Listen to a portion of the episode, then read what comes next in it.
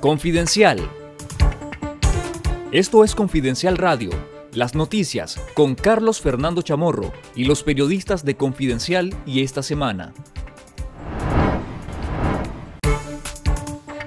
La justicia orteguista condenó a Monseñor José Leonardo Urbina Rodríguez, párroco de la Iglesia Perpetuo Socorro de Huaco, a 30 años de cárcel por los supuestos delitos de abuso sexual y violación contra una menor de 14 años. La sentencia fue impuesta por el juez orteguista Edén Enrique Aguilar Castro, quien lo declaró culpable el pasado 26 de agosto en un juicio secreto que duró dos días, sin que se le haya permitido al sacerdote tener un abogado privado en un proceso judicial señalado de múltiples irregularidades. De acuerdo a la sentencia de la dictadura, el religioso deberá cumplir la pena en el sistema penitenciario de Tipitapa, conocida como la modelo hasta el 12 de julio de 2052. Urbina es el segundo sacerdote condenado por el régimen desde el 1 de junio pasado. El primero fue el padre Manuel Salvador García, párroco de la iglesia Jesús de Nazareno de Nandaime, a quien declararon culpable de agredir a una mujer, aunque ésta se retractó de sus acusaciones y terminó procesada por falso testimonio. Lea la noticia completa en confidencial.digital.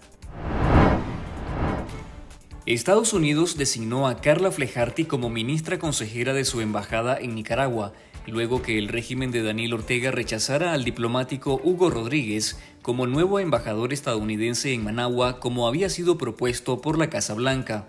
La embajada estadounidense en Managua informó este jueves que Flejarty, una diplomática de carrera del Servicio Exterior de Estados Unidos, asumió el cargo de ministra consejera en esa sede el 31 de agosto de 2022. El 28 de julio pasado, el gobierno de Managua retiró el beneplácito concedido a Hugo Rodríguez como nuevo embajador de Estados Unidos en Nicaragua, tras su presentación ante el Senado estadounidense, en la que dijo que apoyaría el uso de todas las herramientas económicas y diplomáticas para lograr un cambio de dirección en Nicaragua. Daniel Ortega acusó al diplomático de injerencista. Conozca más sobre la nueva ministra consejera de Estados Unidos en Nicaragua, Carla Flejarty, en confidencial.digital. El periodista nicaragüense David Mendoza informó este viernes que se marchó al exilio después que la dictadura de Ortega y Murillo, a través del Instituto Nicaragüense de Telecomunicaciones y Correos Telcor, ordenara el pasado 2 de agosto sacar del aire su canal de televisión local RB3, el canal de la zona láctea este preciso momento después de más de una semana de venir batallando, hemos logrado cruzar el río Bravo y estamos ya en.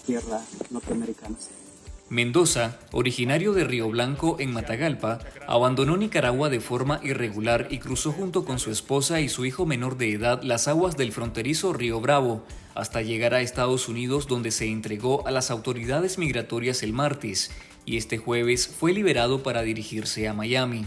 Según la Organización de Periodistas y Comunicadores Independientes de Nicaragua, PESIN, unos 150 periodistas, incluido el personal de redacción del diario La Prensa, optaron por el exilio desde el inicio de la crisis que estalló en abril de 2018. El senador republicano Marco Rubio anunció este viernes que presionará a la administración del presidente demócrata Joe Biden para que Estados Unidos tome medidas contra el gobierno nicaragüense, al que se refirió como una dictadura criminal que tortura a presos políticos.